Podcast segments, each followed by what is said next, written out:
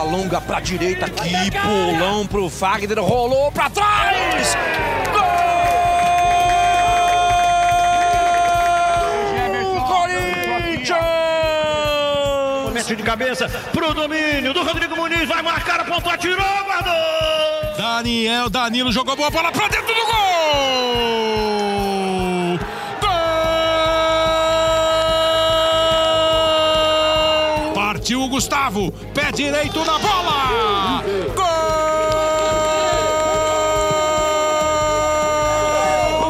Gustavo Gomes, gol do Palmeiras!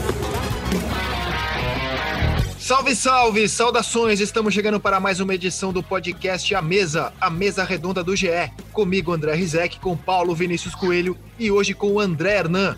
Fala, PVC! O Hernan estava me perguntando, Rizek, o que, que eu estava anotando aqui? Estava anotando quantas trocas de técnico houve na Série A e na Série B. 28 na Série A, 29 na Série B. Você acha que tem que fazer alguma coisa, não? Cara, mas você sabe que a gente fez um levantamento, né, que a gente mostrou no Seleção. Se as novas regras estivessem valendo no Campeonato Brasileiro da Série A do ano passado, apenas quatro times, se a memória não me falha, estavam fora dos padrões que teremos em prática no Campeonato Brasileiro de 2021, com os clubes podendo demitir apenas um técnico, é, falando resumidamente né, do que vai acontecer. Não poderiam é, estariam fora dos padrões o Botafogo, que, fe, que, que fez quatro trocas de técnico, estaria fora do padrão o Curitiba, o Goiás, o Vasco. É, o Corinthians, por exemplo, que ele fez mais trocas, ele estaria dentro do padrão porque ele demitiu o Thiago, aí ele ficou com o interino, isso pode, né? Que é o Coelho, desde que ele seja funcionário do seu clube por mais de seis meses. E aí ele trouxe o Mancini. Então o Corinthians teve três técnicos, mas estaria dentro dos padrões. Até que não mas... me pareceu muito você ter apenas quatro dos 20 clubes da Série A fora dos padrões que vão entrar em vigor a partir do Campeonato Brasileiro desse ano, PVC. Eu vou fazer uma outra conta já já. Deixa eu entrar primeiro, daqui a pouco a gente faz a conta, que eu, enquanto eu termino também a, essa, essa outra conta que eu te vou dizer já. Então, para explicar a nosso querido e a nossa querida ouvinte, a CBF votou nessa semana no seu congresso técnico, né, com os 20 clubes da Série A e a Série B, no dia seguinte tomou o mesmo caminho. Na Série A, 11 clubes votaram a favor, 9 contra, portanto, vale o voto da maioria. Os clubes poderão demitir apenas um treinador, fazer apenas uma troca. Se o treinador pedir demissão, tudo bem, só que esse treinador só poderá dirigir dois clubes é, no Campeonato Brasileiro da Série A. São as novas regras que passam a valer de uma diferença muito apertada, 11 a 9 votos, a partir do Campeonato Brasileiro desse ano. Isso é uma grande mudança, porque em 2018 a CBF colocou à mesa o mesmo assunto e apenas dois clubes se mostraram favoráveis a essa imposição. Agora 11 clubes. André Hernan, bem-vindo ao nosso podcast A Mesa, Xará. Uma honra estar aqui com vocês mais uma vez. Abraço PVC, Rizek. E eu conversei com alguns dirigentes, até para papo off, assim, sabe, para saber o que, que eles achar, acharam dessa decisão da CBF, né, desse, dessa conversa toda com é, os presidentes dos clubes. E eu ouvi muito assim: isso vai dar confusão. Nesse primeiro ano, vai ter muita.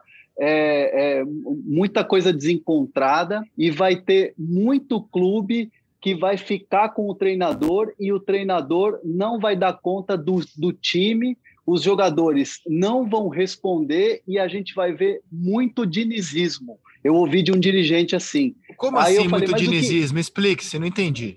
É o, é, o, é, o, é o, foi o São Paulo que não conseguia é, responder dentro de campo o São Paulo mantinha o treinador, o treinador não conseguia fazer o, o, time responder dentro de campo e o São Paulo foi perdendo pontos, perdendo pontos, perdendo pontos. E de repente esse dirigente foi me explicando que se trocasse o treinador poderia criar um fato novo e o São Paulo de repente poderia brigar pelo título. Então, assim, essa situação, esse dirigente estava me explicando que é, é, essa medida tomada pela CBF pode criar um dinizismo no Campeonato Brasileiro. Não sei ah, se vocês aí, concordam com ele.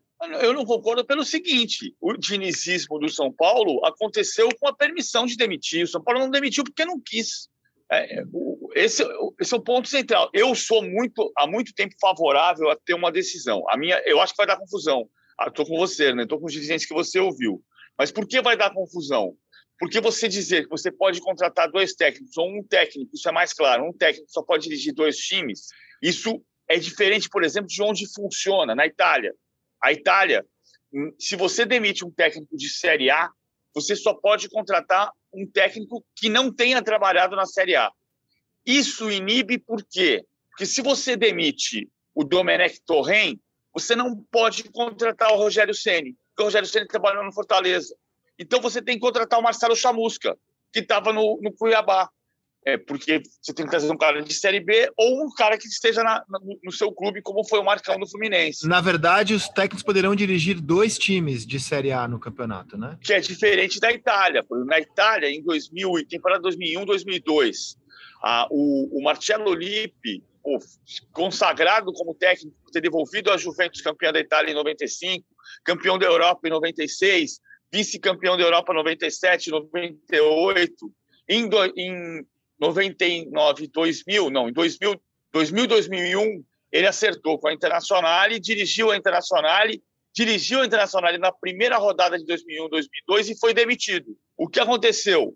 A Inter não pôde contratar outro técnico na mesma temporada que tivesse trabalhando na Série A e o Lipe ficou um ano desempregado. Isso inibe. Mesmo que você vá buscar, você pode buscar no exterior. A Inter foi buscar o Hector Cooper, por exemplo, mas você inibe porque você vai ter que contratar um técnico que, teoricamente, não é da mesma categoria. Mesmo assim, vou na conta que você fez. No ano passado, só quatro clubes estariam fora da regra que eu estou criando aqui. O Corinthians, que tirou o Wagner Mancini do Atlético Goianiense, o Flamengo, que tirou o Rogério Ceni do Fortaleza. Não, PVC, o Corinthians estaria dentro da regra do não, Campeonato não, Brasileiro. Dentro da, ah, da regra italiana. Da regra, italiana, é, tá, tá, tá. É, tá. Da italiana. O Corinthians, o Corinthians, estaria fora da regra que eu estou criando aqui, imitando a Itália. Tá fora da, da, regra que eu acho ideal, o Corinthians estaria fora por contratou o Wagner Mancini do Atlético Goianiense, o Flamengo porque tirou o Rogério Ceni do, do Fortaleza, o Atlético Paranaense que usou o Autuori que tinha saído do Botafogo e o Vasco que terminou com o Luxemburgo que tinha saído do Palmeiras na mesma Série A. Mesmo assim são só quatro. Agora você precisa diminuir de 28 trocas de técnico em 38 rodadas, pelo menos para metade disso. Porque o que perde é o jogo coletivo. É como se você tivesse ah, quatro chefes num ano. Imagina, que a gente vai fazer o seleção com uma mesa redonda, uma, uma mesa fixa. Três meses depois, não, não, não. A gente vai ter um cara fixo no estúdio e dois caras móveis. Não, não, não, não. Aí chega o terceiro e fala assim: não, é, o Rizek apresenta numa semana e na outra semana apresenta o Marcelo Barreto. Pô, não dá, não dá ideia, PVC, não dá ideia. Vai que tem algum chefe ouvindo. Mas olha só, é, é, óbvio, é óbvio que no mundo ideal os clubes trocariam menos de técnico. A minha dúvida é se isso deve ser imposto ou se isso deve ser regulamentado pelo próprio mercado. Por que, que eu, eu digo isso? Eu tinha muita convicção de que isso deveria ser uma regra, até conversar com o presidente do Fortaleza, o Marcelo Paz, que se colocou contrário à imposição. Até porque ele, Marcelo Paz, é, no ano passado o que aconteceu? Ele tinha o Rogério, o Rogério pediu demissão, ele contratou o Chamusca, demitiu o Chamusca e aí contratou um terceiro técnico. Ele estaria dentro dos padrões dessa nova regra brasileira que passa a valer em 2021.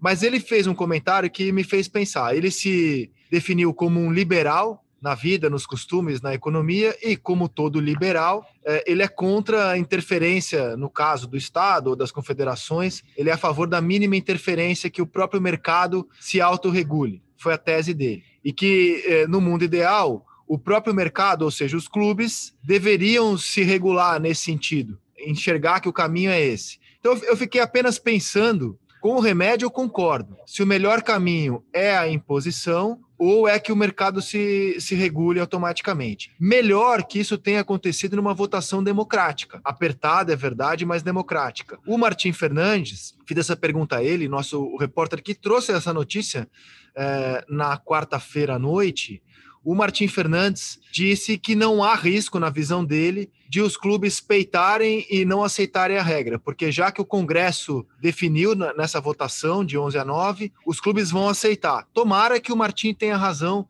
e que isso não cause mais batalha jurídica aqui no futebol brasileiro, André Hernan.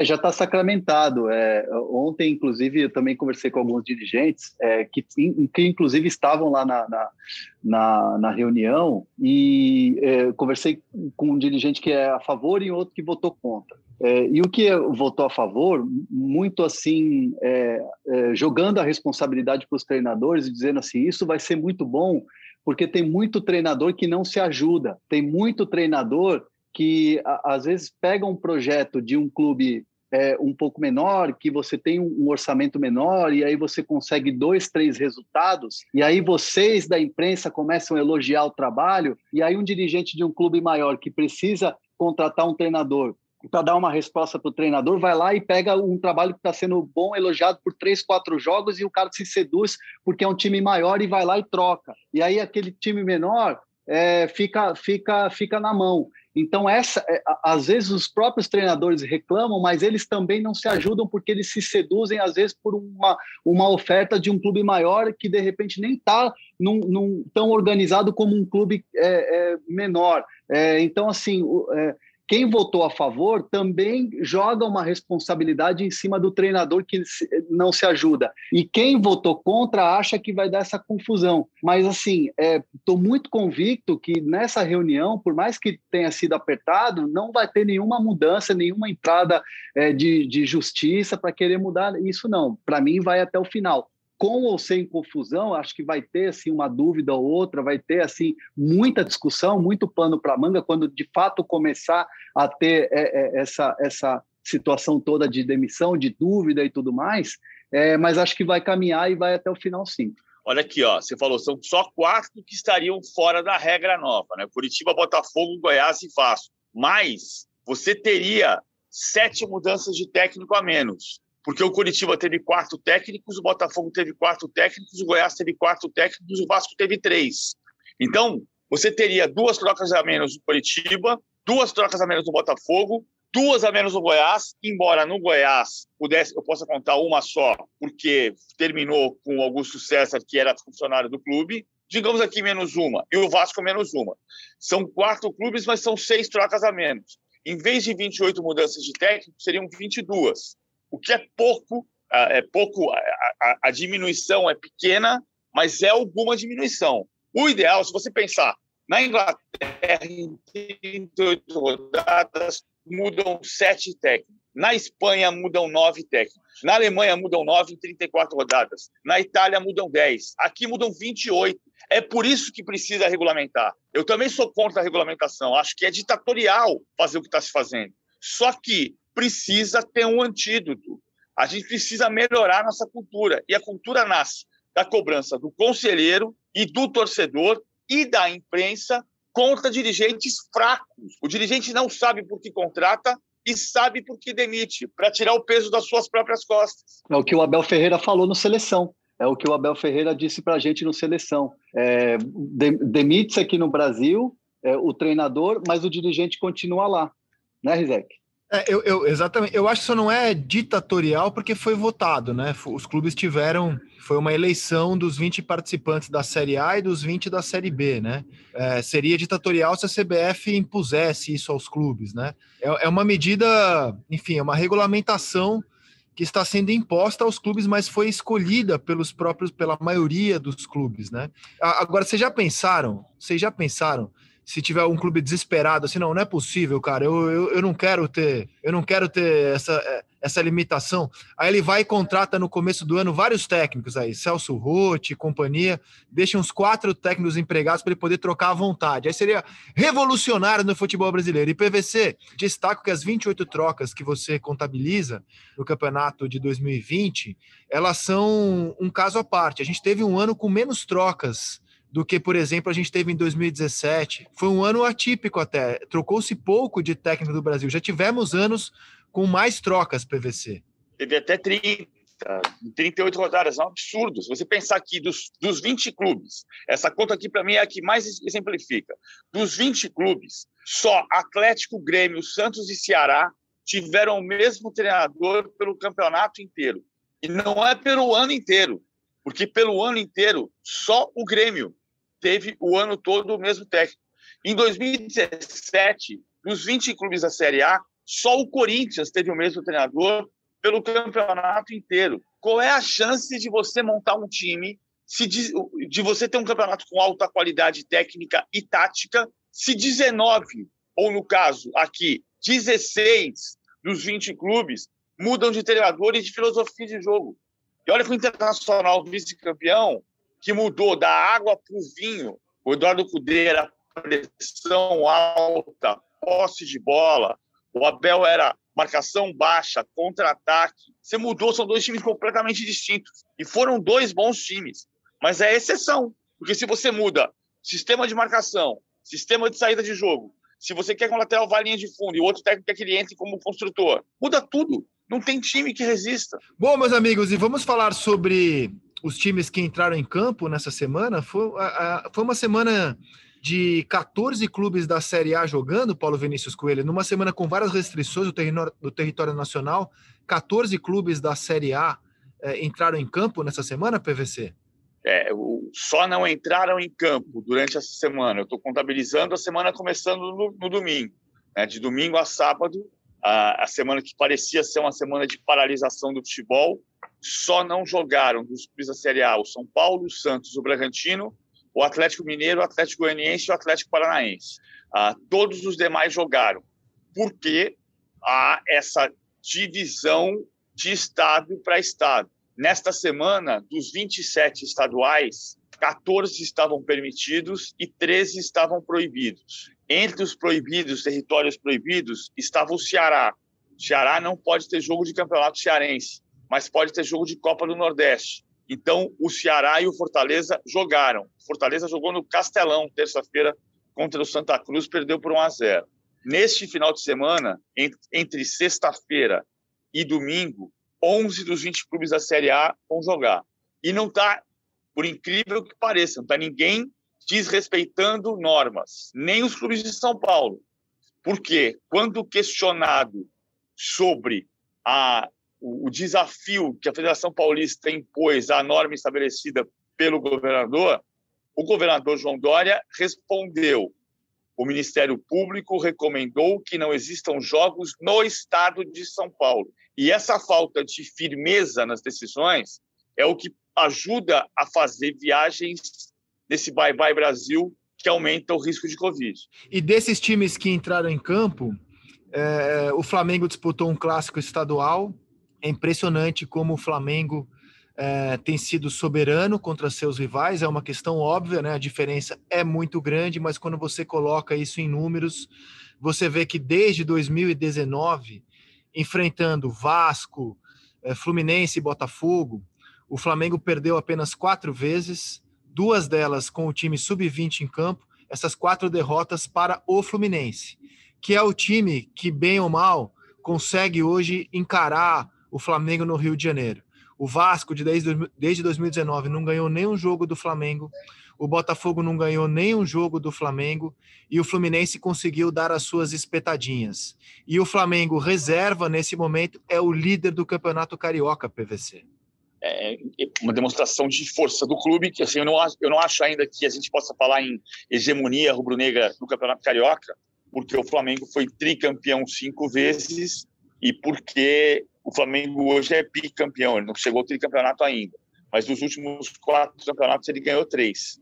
Ah, o Botafogo é que ganhou em 2018, aliás, a vitória do Botafogo sobre o Flamengo naquele ano causou a demissão do Paulo César Carpegiani como técnico do Flamengo.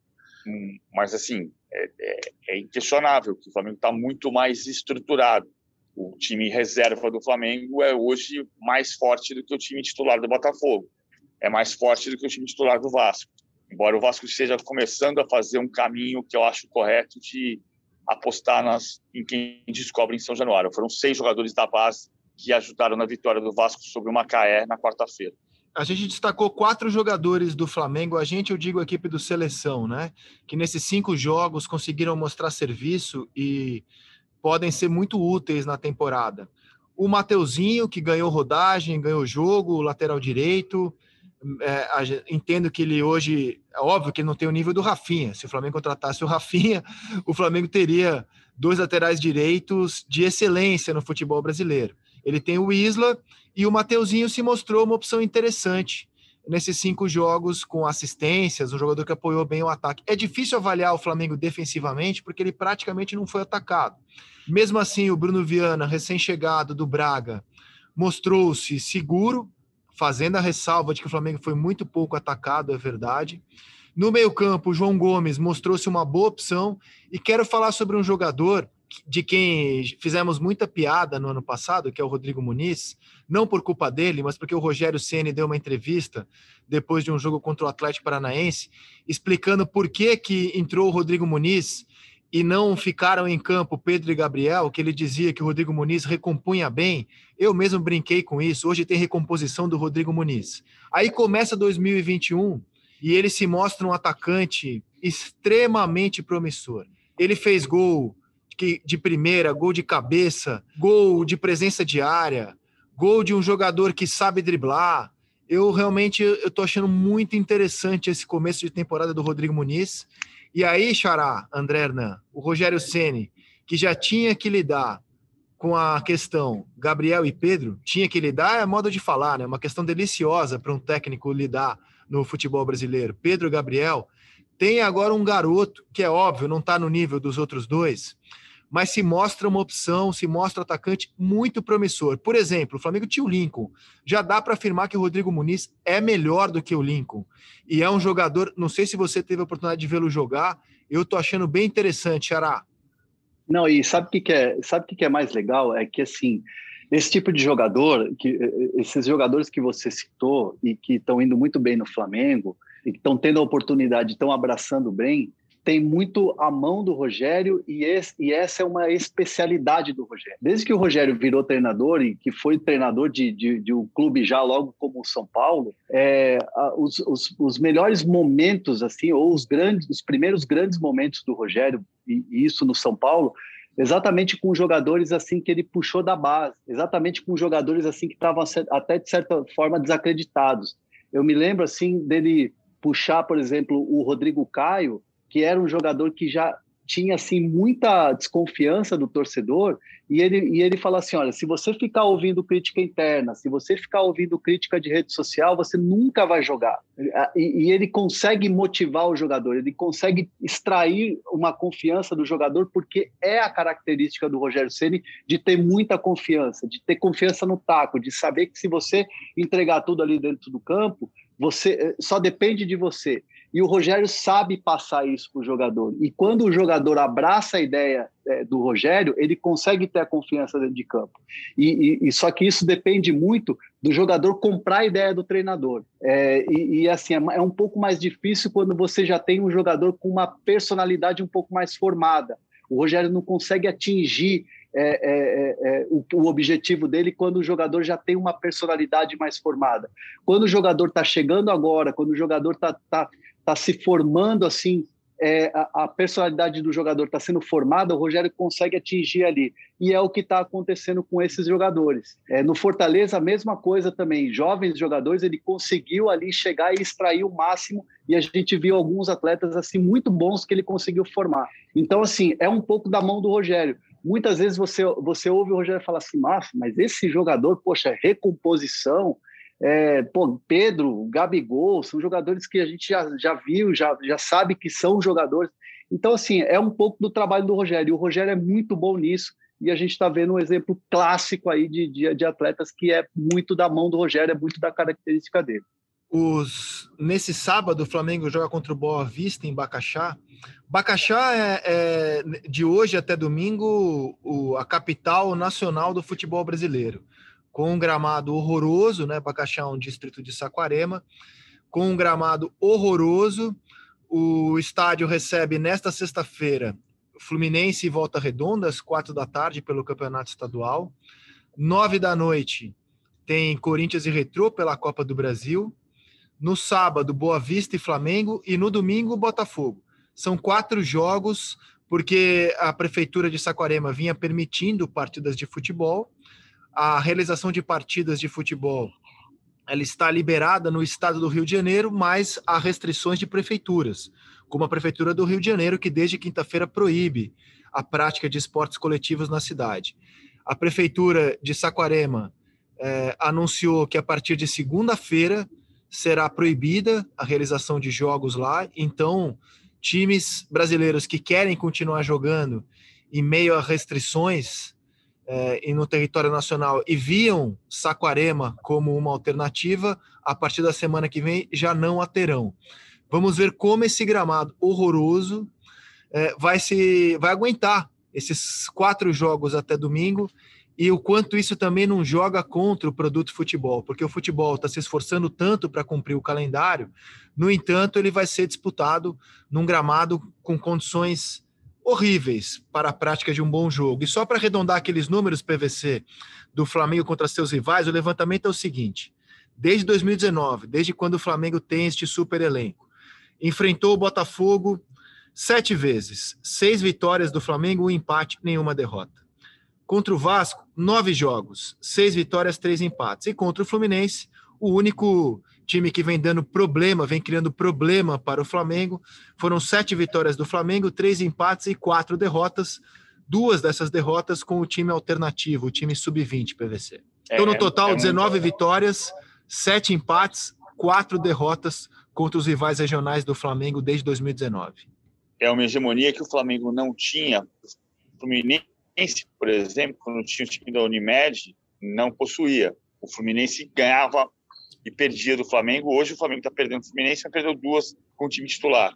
Na verdade, foram as duas do, do ano passado, né? O, agora, a, a, os dois últimos Fla-Flus foram vencidos desde 2014. O Fluminense não vencia dois Fla-Flus seguidos, mas desta vez foi um contra o time titular no segundo turno do Campeonato Brasileiro e um contra o time reserva no time no, no, no Campeonato Carioca. Ah, time reserva, para não falar time de transição, o, o eufemismo que antigamente era expressinho ou banguzinho. E quem entrou em campo nessa semana também foi o Corinthians. Para quem analisa o futebol apenas com números, o cidadão olha os números do Corinthians e fala: caramba, que máquina, hein? O time está com aproveitamento espetacular em 2021, na temporada 2021. É 77,7%, a melhor campanha do Paulista. Nos tá números, o Corinthians está voando. Aí você vê o time jogar, é meio aquele dia da marmota, né? Desde 2018, o Campeonato Brasileiro de 18, porque no Paulista o Corinthians ainda jogava um bom futebol, os comentários são muito repetitivos. Ai, como é chato ver o Corinthians jogar. Meu Deus, que insuportável. Futebol aquário. Nossa, que sono. Dá, dá para fazer um monte de coisa durante o jogo do Corinthians, você não perde nada. Tudo isso você ouviu nos programas esportivos e muito aqui no podcast à mesa. Vou tentar dar uma guinada, propor um exercício para vocês aqui. Vocês conseguem falar pontos positivos do futebol do Corinthians?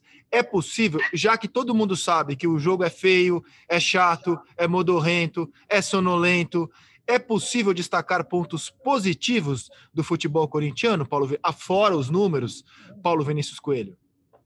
Não é muito fácil, mas eu acho que tem pontos como, como, por exemplo, na quarta, na terça-feira, o, o Mancini queria contra o Mirassol atacar os laterais do Mirassol que ele julgava fracos na marcação. E nas costas do Moraes saiu a jogada do gol do Mosquito. Ah, então tem um planejamento para entender adversário adversário e conseguir bons resultados.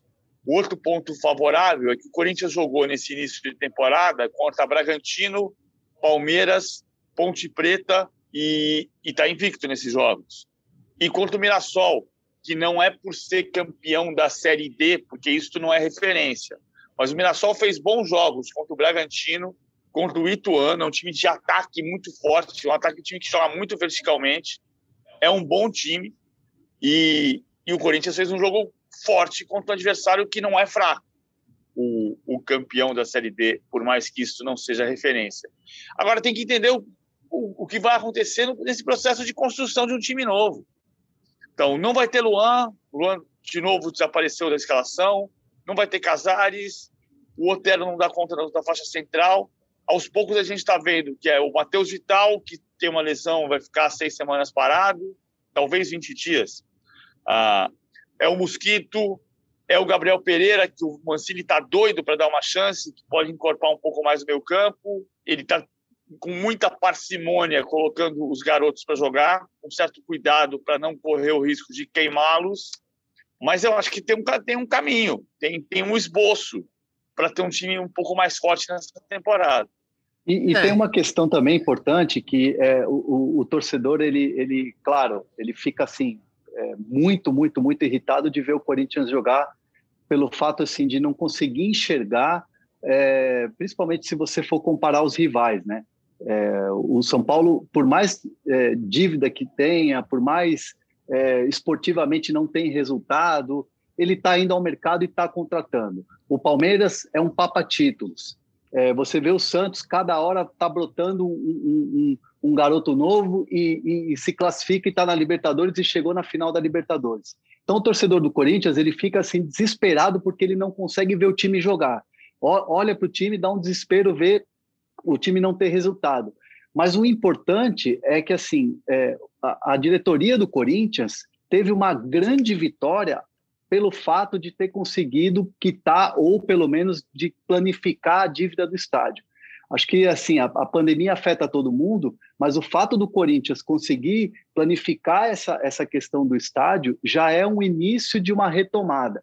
É, o Wagner Mancini é uma boa surpresa porque o Corinthians é, não teria bala para contratar um grande treinador ou ir buscar um grande treinador fora do Brasil, como, como alguns rivais brasileiros fizeram. É, e, e, o Corinthians, assim, por mais que tenha muitos garotos, o Wagner Mancini é um cara, é o cara para mim perfeito para trabalhar esses garotos. E eu ouço muito no Corinthians que o Wagner Mancini é um cara que sabe muito bem trabalhar e fazer a gestão de pessoas. Cheguei até a ouvir e duvidei, mas aí depois eu ouvi isso de outras pessoas, é, ouvi do, do ex-presidente André Sanches que o, o, o Wagner Mancini era um cara muito parecido na questão de gestão de pessoas com o Tite. E o Tite foi super vitorioso e era um cara muito elogiado na questão de gestão de pessoas, que o Wagner Mancini tinha o mesmo perfil.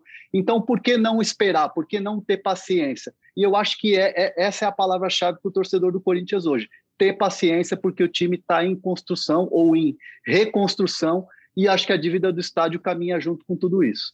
Eu vejo assim, PVC e Xará, o trabalho do Mancini é positivo e aí sim eu tenho que me apegar aos números. Ele assumiu um time que estava na 17 posição, desesperado contra o rebaixamento. O Corinthians dava pintas de que ia brigar contra o rebaixamento até o fim do campeonato. E ele muda de patamar o Corinthians. O Corinthians passa a ser um time no Campeonato Brasileiro que briga por vaga na Libertadores. Não chegou lá e não mereceu mesmo é, ter uma vaga na Libertadores. Conquistou uma vaga na Sul-Americana e não correu riscos de rebaixamento com o Mancini. Isso eu acho que é um grande mérito. De fato, ele tem esse mérito. A questão é que o próximo passo que eu vejo como necessário a ser dado é o Corinthians jogar um futebol mais agradável. Porque o futebol não pode ser só conquistar três pontos, né? O futebol é também uma indústria do entretenimento, é também algo que faz você parar por 90 minutos tudo que você está fazendo para ficar diante da televisão. Ou, ou, quando a gente puder, ir a um estádio de futebol. E se assistir a esse espetáculo passa a ser um sofrimento, um martírio, algo que não te dá prazer, o clube de futebol não está cumprindo com o seu papel. E, e, isso o Corinthians ainda tem muito a desejar. O futebol do Corinthians é muito pouco agradável. O futebol do Mirassol, por exemplo, a quem o Corinthians, no, no meu entendimento, injustamente derrotou na quarta-feira, joga um futebol mais agradável do que o Corinthians. Times com elencos inferiores, de investimento menor, conseguem jogar um futebol mais agradável do que o Corinthians. Cito aqui até o Fluminense, que fez um campeonato brasileiro, além de melhor no resultado, mais agradável de se ver jogar. Então, acho que o próximo passo que o Mancini tem que dar, o Mancini e o Corinthians, é pensar como é que a gente descola da gente esse adesivo, esse carimbo, esse rótulo de o futebol mais feio do Brasil. Acho, eu vejo como o próximo desafio do Corinthians. E você, PVC? Eu pensando se é o futebol mais feio do Brasil, se você comparar é, com o que jogaram tá, no ano passado. Tá exagerado. É. Tá muito amargo. Vasco, Botafogo. Essa água que ele tá bebendo aí tá muito amarga. Tudo bem, o Botafogo, o Vasco, são times que caíram para a Série B, né? Tô falando assim, é, dos times que tem alguma coisa a dar. O Corinthians jogou um futebol mais feio que o do Ceará. Ah, até o Goiás que caiu, cara, jogou um futebol mais agradável que o do Corinthians. O, o, o futebol esporte, do Corinthians é feio, gente. O esporte? O esporte foi horroroso. O esporte jogou um futebol mais feio que o do Corinthians. Tudo bem, vai, eu usei de um certo exagero aqui, eu sei, eu sei. Mas o futebol do Corinthians é feio. Nós vamos criar um, um, um termo que vai ser risecar, vai ser, vai ser sinônimo de exagerar, hiperbolizar. É, no, no, no, assim, no, no, meu feiômetro aqui, o futebol do Corinthians é top 5, fácil no Brasil. No meu feiômetro. Seleção, feiômetro. Feiômetro é um bom, é um bom quadro.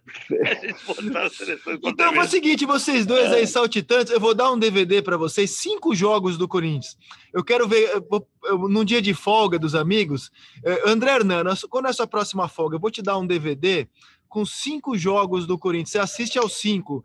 Depois eu quero saber como estará o seu estado de espírito depois desses cinco jogos seguidos do Corinthians para você assistir. Combinado?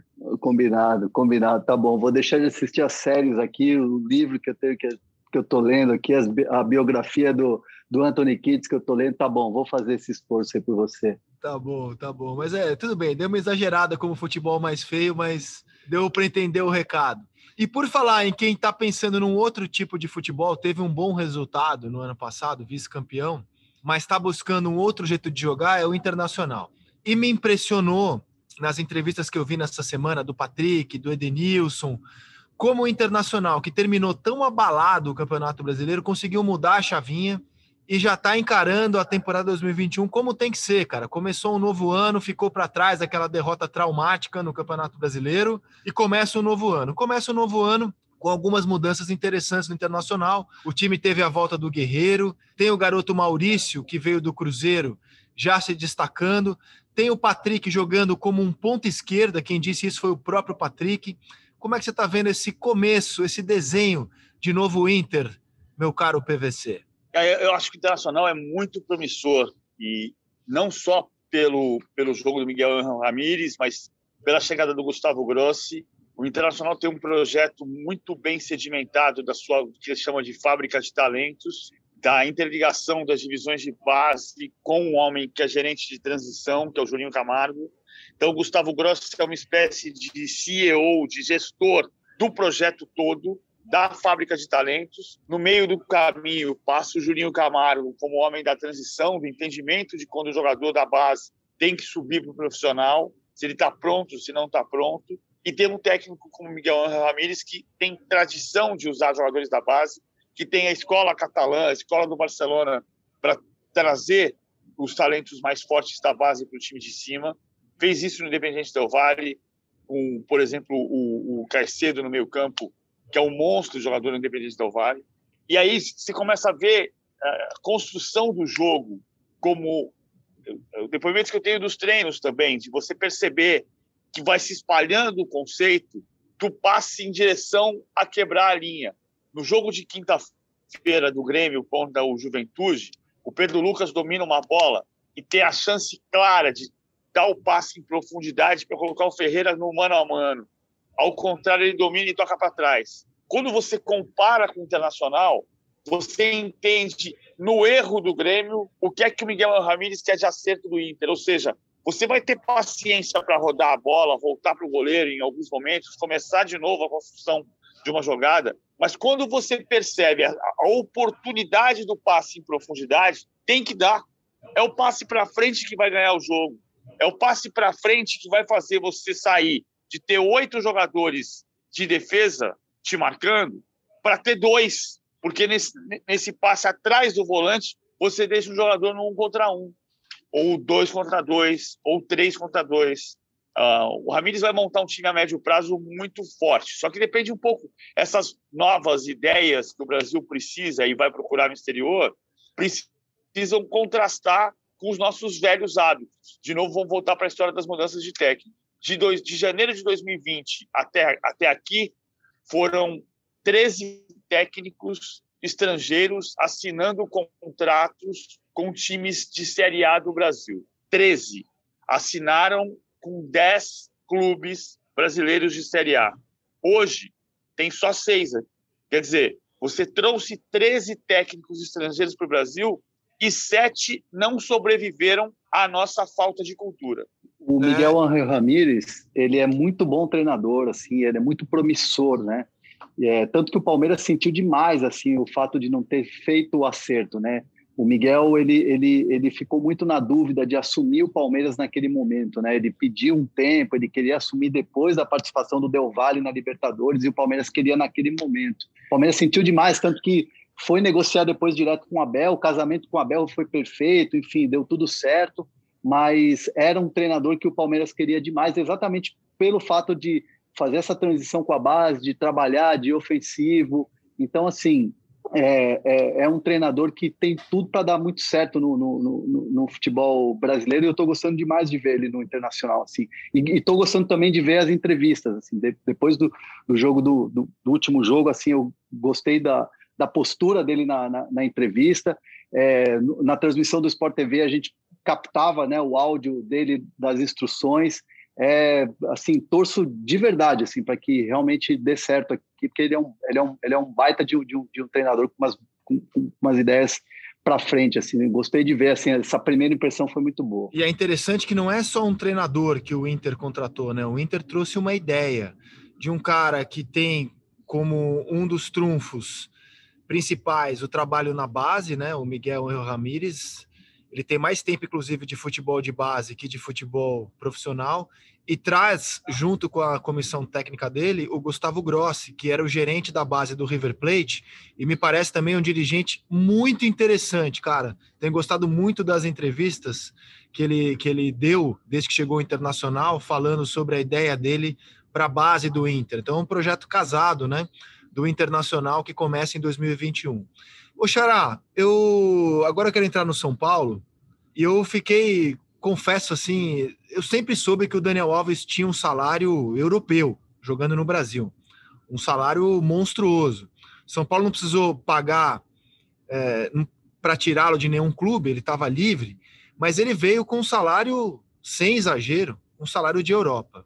No entanto, eu imaginava que o São Paulo, ao trazer o Daniel Alves, embora com esses números loucos, no meu entendimento, eu imaginava que o São Paulo, para trazê-lo, tinha como pagá-lo, né? Não, vou trazer esse cara e eu vou, eu tenho como pagar esse cara. No entanto, o GE trouxe a informação de que o São Paulo já está devendo para o Daniel Alves 10 milhões de reais. Conta para a gente essa história.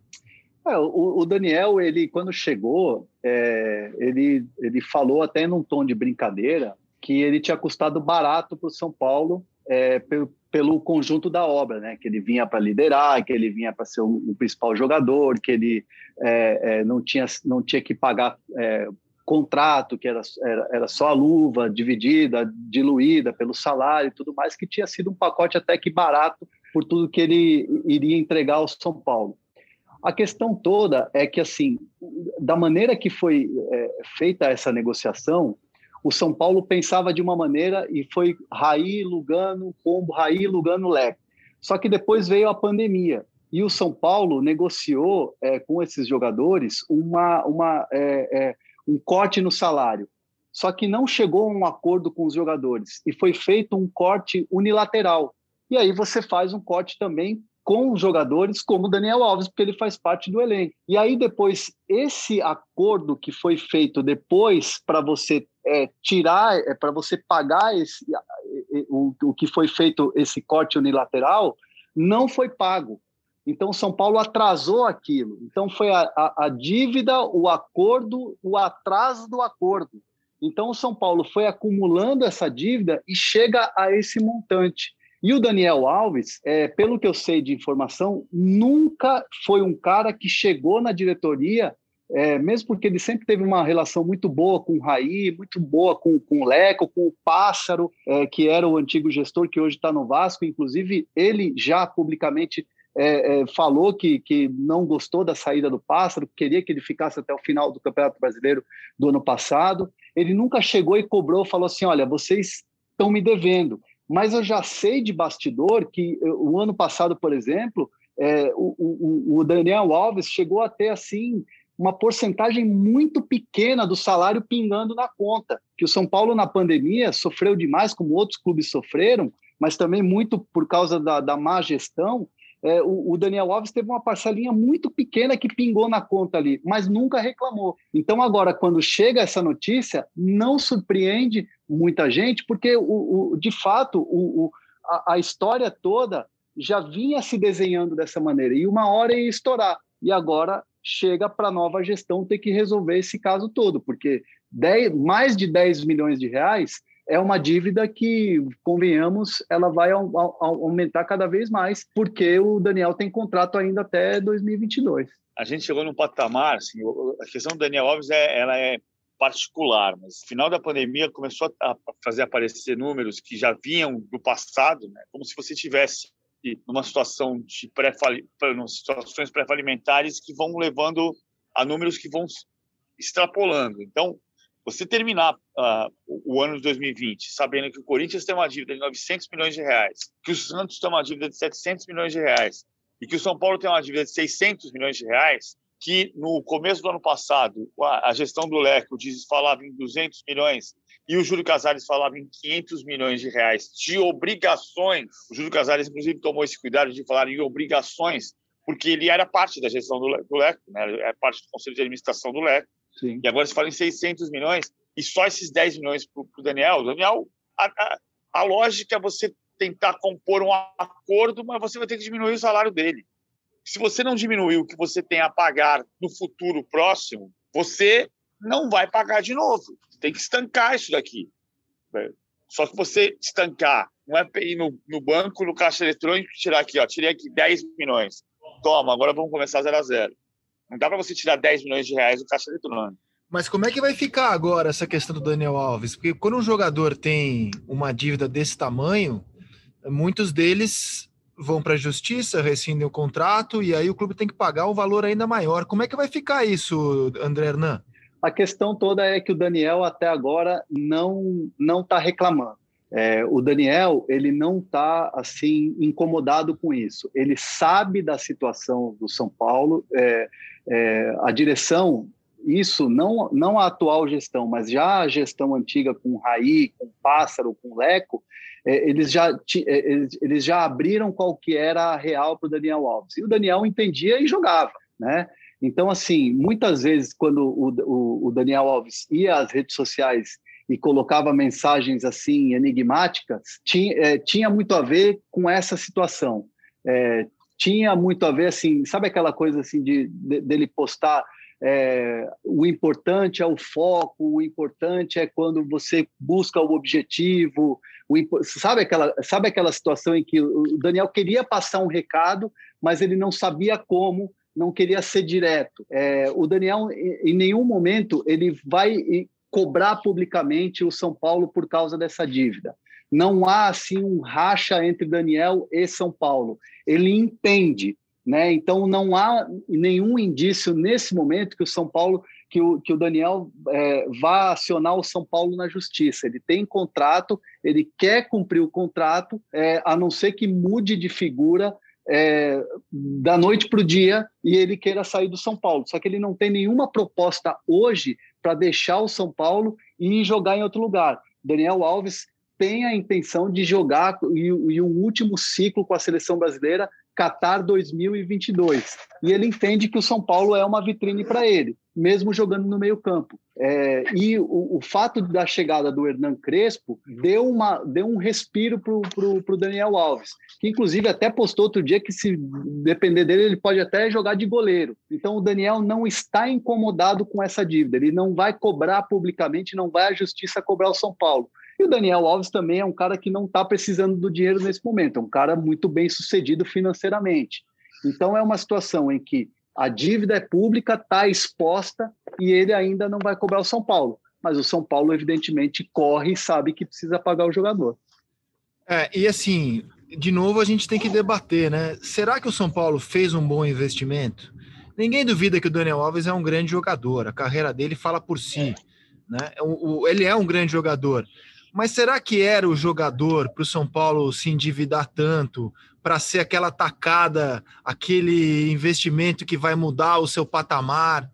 Eu sempre achei que não era, viu, PVC? Então eu estou vendo apenas a confirmação de que o São Paulo agiu de forma afoita, precipitada, planejou, planejou mal essa contratação. Se você for pensar ferro e fogo, desde 86, quando a 85, quando a revista Placar colocou Sócrates na capa, com a camisa da Ponte Preta, num plano de marketing que o Luciano do Vale fazia para levar o, o Sócrates para Macaca, desde aquele período a gente vai ter dois grandes cases de sucesso de marketing com jogadores de futebol para pagar salário. Só no Brasil. Se você me lembrar de outro, a gente pode. O Zico na volta não era um plano de marketing. Os dois são o Ronaldo no Corinthians e o Neymar no Santos. E porque são dois casos de, de jogadores que têm um, uma visibilidade e uma, uma capacidade mercadológica acima do mercado, acima, do, acima da média. Então, quando o São Paulo traz o Daniel Alves e anuncia que vai fazer um plano de marketing, com todo respeito, a gente está pensando que a, que a galinha já botou o ovo. Só que ela não botou o ovo ainda. O, o Santos, eu coloquei o Neymar nesse, nesse pacote, porque o Neymar, em 2012, ganhou mais dinheiro jogando no Santos do que o Cristiano Ronaldo jogava, ganhava no, no, Real Madrid. O Cristiano Ronaldo ganhava 10 milhões de euros porque ele abriu mão de todo o contrato de, de direitos de imagem para sair do Manchester United para o Real Madrid, que ele queria muito. E o Santos tinha um, um, um contrato com o Neymar e que o Neymar recebia 90% da imagem e isso fazia com que ele recebesse mais de 3 milhões de reais por mês, sendo que o Santos pagava do seu cofre 180 mil, 120 mil. E, e o Santos tinha 10%, então na volta o Santos recebia esse dinheiro de volta. E o Ronaldo? O Ronaldo era uma, uma operação aparentemente maluca, mas que foi completamente bem planejada e deu resultado. Deu mais resultado mercadológico do Corinthians até do que resultado técnico, embora tenha dado um resultado técnico muito expressivo. Corinthians foi campeão da Copa do Brasil no ano que voltou do, do, da Série B, com o Ronaldo. Até a volta do Kaká deu ruim, né? Porque São Paulo e, e Orlando City brigaram na justiça, né? Porque teve um, a questão do empréstimo. Uh, eu me lembro que eu cobri uh, ativamente essa, essa vinda do Kaká, esse retorno do Kaká é, para o Campeonato Brasileiro, que o São Paulo quase foi campeão. E, e, e, o São Paulo falava assim, não, vamos usar a, a, história do Kaká, o retorno dele como marketing e tudo mais, e o São Paulo não conseguiu nem pagar a dívida na época com, com Carlos Miguel Aidar. É, ficou a dívida e teve uma ação na justiça do Orlando City com o São Paulo. Ou seja, é, eu, eu, me lembro de, de estar no Morumbi com quase 50 mil pessoas gritando o nome do Daniel Alves, vídeo do Messi e tudo mais, mas ficou aquela sensação, né, de que o São Paulo contratou um grande jogador, um ídolo da seleção brasileira, jogador mais vitorioso, mas assim, um jogador que atuou com o Messi, mas não o Messi. É. Não existe no futebol, para clube de futebol, marketing melhor do que ser campeão. O marketing no futebol é ser campeão. Cara, assim, ó, eu só para deixar claro, assim, se você tem um time que está super bem equilibrado financeiramente, você já tem uma grande equipe, tem um jogador como o Daniel Alves, é, é excelente, é óbvio. O que eu estou debatendo aqui é que os nossos clubes fazem investimentos absolutamente reais, aí se vem diante de uma dívida de 10 milhões, e aí quando a situação chega perto da calamidade, eles vão lá pedir perdão para o governo federal das suas dívidas. É, é, isso que me chama atenção nessas operações que a gente tem feito. Nada contra o Daniel Alves, muito pelo contrário, um jogador de quem eu gosto muito. Cara, se o São Paulo tivesse bem financeiramente, como está hoje o Flamengo, e aí você traz um jogador desse para fazer parte do seu elenco, poxa, maravilha, brilhante. A questão é que o São Paulo se endividou para trazer um jogador que não resolve a vida do clube e daqui a um tempo vai ter que ir lá pedir socorro porque é, é, o modus operandi do futebol brasileiro, né? Os clubes se colocam como vítimas da sociedade, mas eles eles se levam para o buraco, né? Eles se levam para o buraco. Então até queria louvar a postura de clubes. Espero que o Corinthians cumpra mesmo o que ele está prometendo, que diante da sua dívida de 900 milhões de reais, sem contar o estádio, decidiu falar: opa, chega, para, vamos estancar, vamos estancar, senão isso aqui vai para o buraco. É o que está faltando mais no futebol brasileiro né, mais seriedade e menos pedir é, perdão das suas dívidas vergonhosas ao governo federal quando a coisa aperta. Com isso aqui, ó, eu queria encerrar minha participação nesse podcast à mesa neste dia de sexta-feira. Voltamos na segunda. André Hernan, suas considerações finais. É, o, o, deixar como exemplo o Palmeiras, que ganhou 250 milhões em premiação, é, tem uma dívida da pandemia, não demitiu funcionários e não está cravando, não tá cravando a contratação do Atuesta, que é um jogador que o Abel Ferreira gostaria de contar por 3 bilhões de dólares por causa do medo do alta do dólar na pandemia. É, desistiu da contratação do Borré, que é um grande atacante e, e o Abel também gostaria, por responsabilidade financeira. Então, assim, se o campeão da Libertadores, o campeão da Copa do Brasil, o campeão paulista não está fazendo loucura, é, mostra que de fato tem que se repensar o futebol brasileiro. E eu acho que o Palmeiras é, é um bom exemplo aí de, de um termômetro do que tem que ser o futebol brasileiro. Valeu pelo convite, estamos aí, até a próxima. Valeu, Xará. Paulo Vinícius Coelho. A segunda-feira a gente volta para falar dos 11 clubes da Série A que vão jogar nesse final de semana, entre sexta-feira e domingo. Mas o caso mais curioso é da Série B. Curitiba, rebaixado no ano passado, não pode jogar na capital do Paraná então ele vai enfrentar o Cascavel em Arapongas. Arapongas. Arapongas. Tá bem, Paulo Vinícius Coelho. Que o senhor tenha um fim de semana com muita saúde e esperança. Você também, André Hernan. Vocês também, queridos e queridas ouvintes. A gente volta aqui na segunda-feira para falar de futebol com vocês. Foi mais uma edição do podcast A Mesa. Até segunda. Tchau.